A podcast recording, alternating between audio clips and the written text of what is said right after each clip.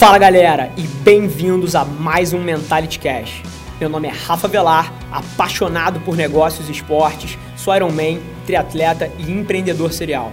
A cada semana eu dedico alguns minutos do meu tempo para responder as suas perguntas, com o objetivo de te tirar da inércia, para que você possa atingir todo o seu potencial. Muito obrigado por investir seu tempo comigo aqui hoje e vamos nessa!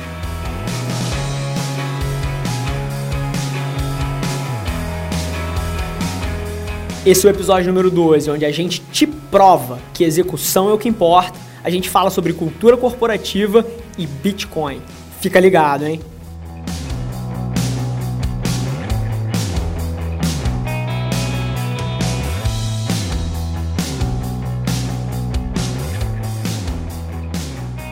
Bem-vindos a mais um Mentality Show. Meu nome é Rafa Velar e esse é o YouTube show de empreendedorismo mais apaixonado da web. É, tô numa correria geral aqui, acabei de sair da reunião direto para a cadeira. Acho que até, quem estava no Instagram e no Facebook, até viu um pouquinho da gente trocando uma ideia aqui do final da reunião. Mas, mais uma vez, estou super animado. Todos os nossos projetos aqui andando de vento em polpa velocidade acima de tudo, executando, para depois entender quais são as nuances, quais são as coisas que estão dando certo para a gente ir fundo e as que não estão dando certo para a gente cortar. Mas velocidade é o tema, velocidade é o tema do dia de hoje e é o tema da execução. Então, mais uma vez, sem, sem muita enrolação, já cinco minutos atrasado, aí vamos direto para a primeira pergunta que eu estou super animado e vamos tentar trazer um pouco de valor para a galera aí. A primeira pergunta do 12 episódio é da Letícia Costa. Rafa, como uma empresa deve trabalhar o endomarketing, de modo que possa motivar seus funcionários? Bom, Letícia, super obrigado pela pergunta. Mais uma vez, deixar claro que a interação de vocês, as perguntas que vocês mandam, os comentários que vocês deixam são o oxigênio do programa. Então, obrigado pela interação. E Letícia, eu sou apaixonado pelo tema do, das coisas que são intangíveis. E endomarketing cuida da moral, cuida da cultura da empresa. E eu sou fascinado por esses dois temas porque eles circundam a área de RH, a área de pessoas e é uma das coisas que eu, que eu considero mais sagradas em qualquer empreendimento. Então, o endomarketing é fundamental. É, é muito bacana quando você tem uma empresa muito pequena, aquele clima familiar e você sabe que todo mundo fala a mesma língua, você sabe que todo mundo está sempre na mesma página. Mas à medida que você cresce, você precisa precisa de estruturas e objetos que você possa referenciar sobre quais são as melhores práticas, quais são os drivers daquele ambiente, o que, que as pessoas valorizam, como você quer que as pessoas colaborem e é super importante o papel do endomarketing dentro disso. Mas mais uma vez, eu queria dar um passo atrás aqui, porque endo, falar de endomarketing é pensar pequeno. O que a gente precisa pensar são sobre as coisas intangíveis e a cultura da empresa, a moral das pessoas é uma das coisas fundamentais se você quer ter um empreendimento de sucesso. O seu produto só te leva a um ponto, a sua estratégia só te leva a um ponto. Por quê? Porque são as pessoas que executam tudo isso. Ponto. E se são as pessoas que executam tudo isso, você cuidar da cultura e você cuidar da moral não podia ser mais importante. Então eu acho que é um pouco por aí, mas pensar em endomarketing é colocar um tema muito importante dentro de uma caixinha desse tamanho. O que você tem que se obcecar é sobre cultura e moral. E você tem que cuidar muito dessas coisas que são intangíveis, porque diferente das tuas vendas, diferente do teu lucro, a moral das pessoas, a cultura daquele ambiente não é uma coisa tão palpável assim e você pode estar se enganando sobre o ambiente que você criou e as oportunidades que você está dando das pessoas se expressarem. Então, o endomarketing é fundamental, mas ele joga dentro de uma estratégia maior que talvez seja a coisa mais importante que você tem que cuidar no teu empreendimento. A segunda pergunta é do Renan Luiz.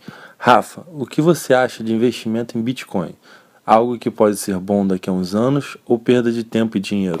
Bacana. Quem é? Renan Luiz. Tô meio dislexo hoje, tô esquecendo o nome das pessoas. Renan, é... cara, você tá maluco. Você juntar na mesma frase Bitcoin e investimento é surreal, porque investimento é alguma coisa onde você investe dinheiro com alguma expectativa de um retorno. E Bitcoin meu amigo, é equivalente a você ir para Las Vegas, botar dinheirinho numa máquina e puxar uma alavanca. É óbvio que Bitcoin vai ser importantíssimo no futuro da sociedade. Ninguém tem dúvida disso.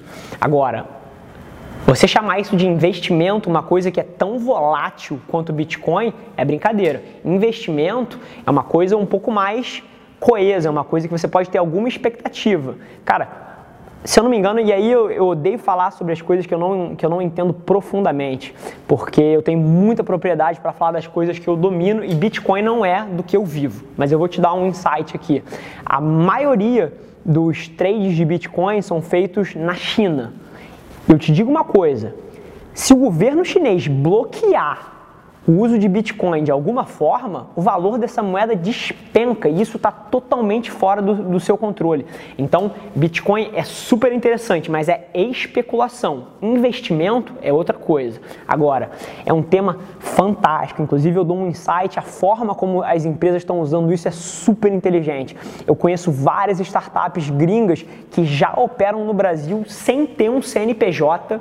Escuta isso, elas têm times de desenvolvedores aqui, de profissionais de venda que operam no Brasil sem ter um CNPJ. O pagamento dessas pessoas é feito via Bitcoin, isso vai para uma carteira online dessas pessoas, eles trocam isso numa corretora online e sacam isso em dinheiro brasileiro através do, de um CNPJ de um microempreendedor, de um número de um microempreendedor.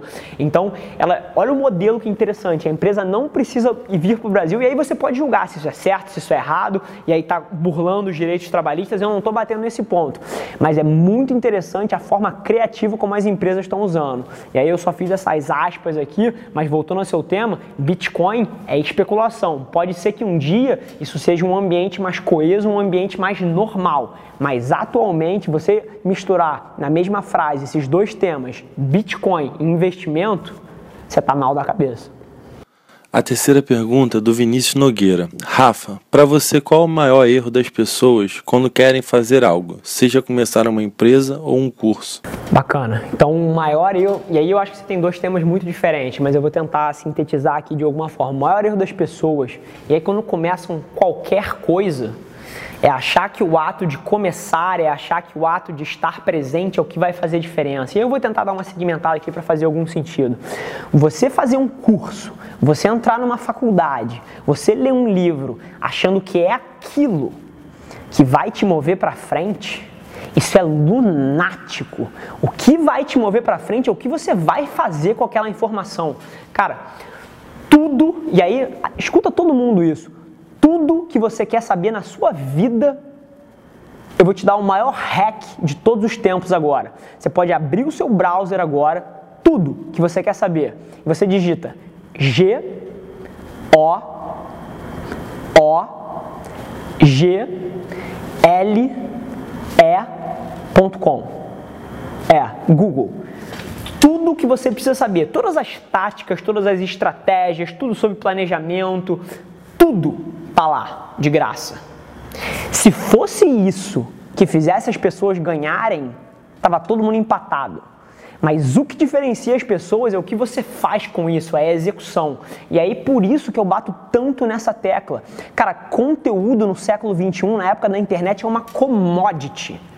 Você saber as coisas não te coloca em posição nenhuma para vencer. É simplesmente o começo. O primeiro passo é você saber o básico. Agora, o que diferencia quem ganha e quem está estacionado ou até quem perde é quem faz melhor. Então, o maior erro das pessoas ao começar um curso é achar que é isso que vai ser a diferença. Faculdade nenhuma vai te fazer ser bem sucedido. Curso nenhum vai te fazer é, progredir na tua trajetória profissional. O que importa é o que você faz com esse conhecimento. Ponto.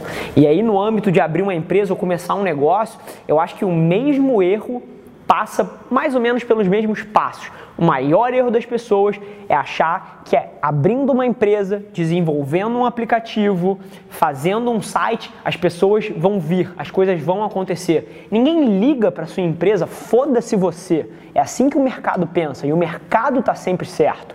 Então, no âmbito empresarial, o maior erro que as pessoas cometem é justamente a, analogia, a, a, coisa análoga do estudo. É achar que simplesmente o fato de você abrir uma empresa, de você criar um aplicativo, as coisas se desenvolvem. O que interessa é o que você faz com aquela empresa. O que interessa é o que você faz depois que você colocou o teu site. Então, o maior erro das pessoas é botar peso demais nas estratégias, nas atividades e na e no, no, aprendizado, né, se tornar um estudante e achar que as coisas vão ser passivas. A forma como você vence na vida pessoal, na vida profissional, em todos os âmbitos, é na execução. Você tem que estar disposto a fazer o que ninguém quer e você tem que saber muito claro qual é o teu propósito. Porque eu te digo uma coisa, você só trabalha do jeito que eu trabalho, você só busca as coisas do jeito que as pessoas que você admira buscam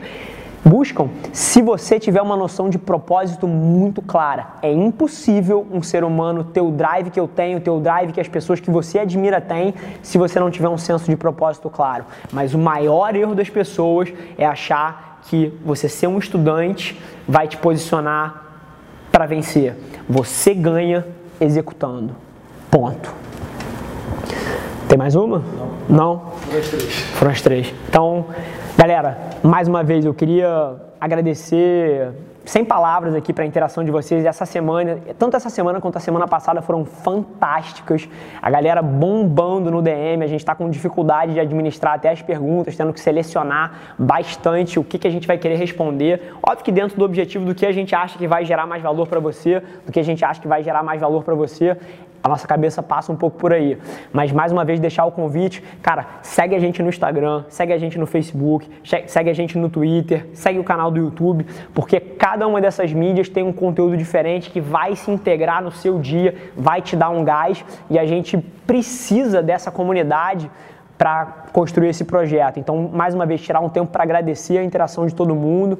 É, a trajetória tem sido fantástica e quinta-feira, amanhã, lançamento desse episódio às 7 horas da noite. Fica ligado e a gente se vê na terça-feira que vem. Galera, por hoje é só. Mas você não tem ideia de quanto eu aprecio você ter investido o seu tempo aqui comigo. Muito obrigado.